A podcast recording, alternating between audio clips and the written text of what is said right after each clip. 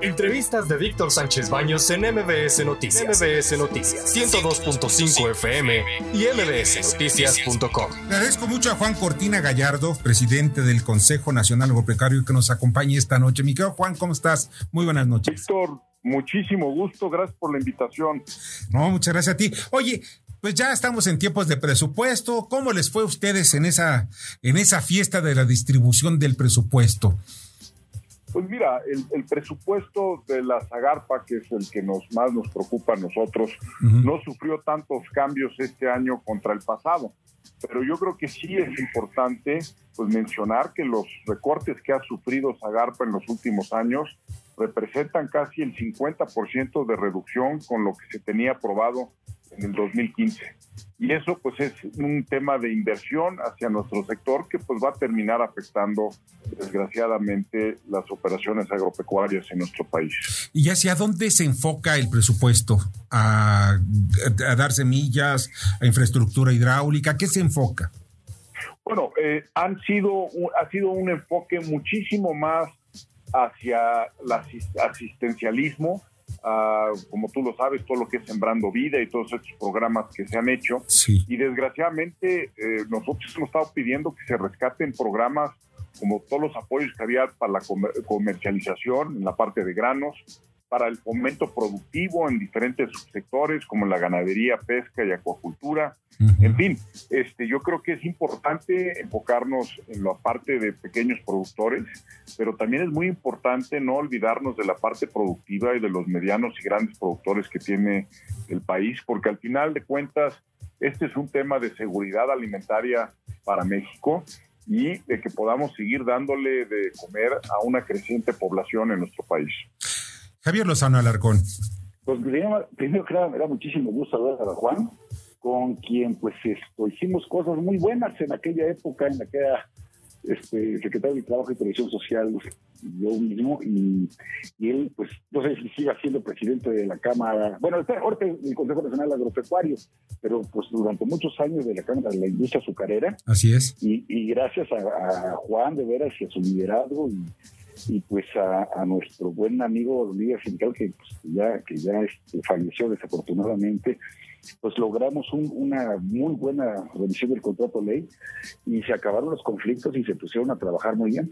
Y pues ahora lo que dice también es muy preocupante, Juan, porque pareciera que estamos frente a programas asistencialistas y no de verdadera promoción de la inversión y de la productividad, ¿no? O sea, la visión que tiene este gobierno en general no es hacia la competitividad, la productividad, la generación de bienestar, de, mejores ingresos para la gente, empleo formal, etcétera, sino pues simplemente para mantener toda esta clientela que tiene político electoral esto como un gran ejército para la para el momento en que pues venga el momento de votar, ¿no?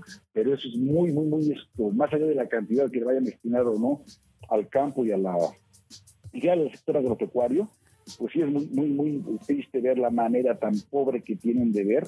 ¿eh? Piensa que con desaparecer los intermediarios ya lo hicieron. No, señor, necesitan muchísimo más que eso para el campo mexicano que pues las migajas que está esto, tratando de, dar el, presidente. Es la panza del, del país. Así es. Juan.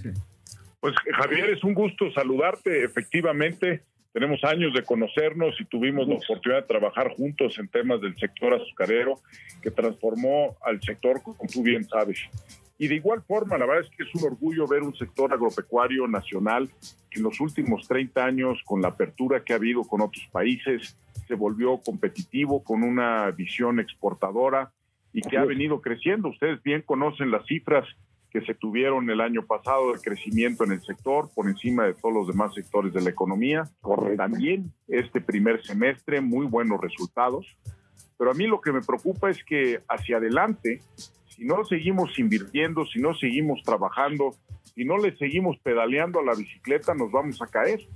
Hoy en día ya hay cuatro millones de hectáreas menos plantadas en el país que el promedio que existió entre 2010, de 2006 a 2019. Evidentemente hay temas de sequía y otros, pero también el sector necesita, Javier como y Víctor, como ustedes conocen, pues políticas públicas más de mediano y largo plazo. En el sector plantas un árbol y pues por lo general toma cuatro o cinco años a que te empiece a dar frutos. Y así es el sector en general. Entonces, eso no nos podemos olvidar. Tenemos que seguir invirtiendo. La parte productiva es muy importante. La parte de tecnificación, por ejemplo, se han quitado los apoyos de tecnificación al riego a los pequeños productores, en estas épocas de cambio climático se vuelven muy importantes. Bernardo Sebastián. Buenas noches, Juan. Oye, y el tema de las cebollas que ahorita está entrando con lo de Estados Unidos, ¿tú crees que sea una represalia a las actuales reformas o por la falta de inversión en los fertilizantes y también en pesticidas en México?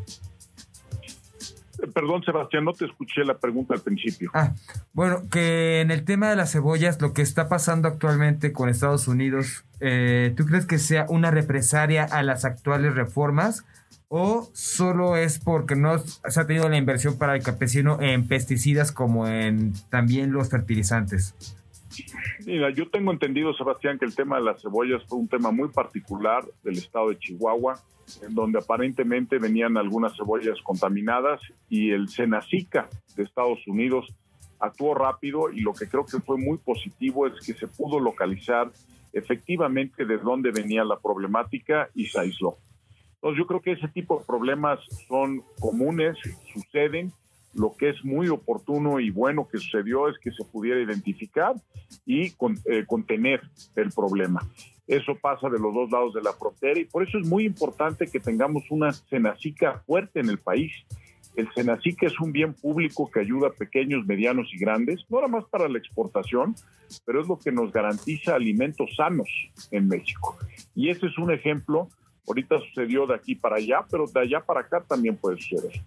Pues sí, nada más que ahora sí agarró un parejo, ¿no? Agarró que todas las cebollas mexicanas son las que tienen, no coman, y hay una campaña en Estados Unidos que toda la cebolla mexicana importada de México no la coman. Ese es, desafortunadamente, es un poquito aquello de que sentimientos nacionalistas que desgraciadamente no debían de existir en un sector que es tan complementario entre México y Estados Unidos, que es el sector agropecuario, para que tengan una cifra, el 70% de todos los vegetales que importa Estados Unidos vienen de México.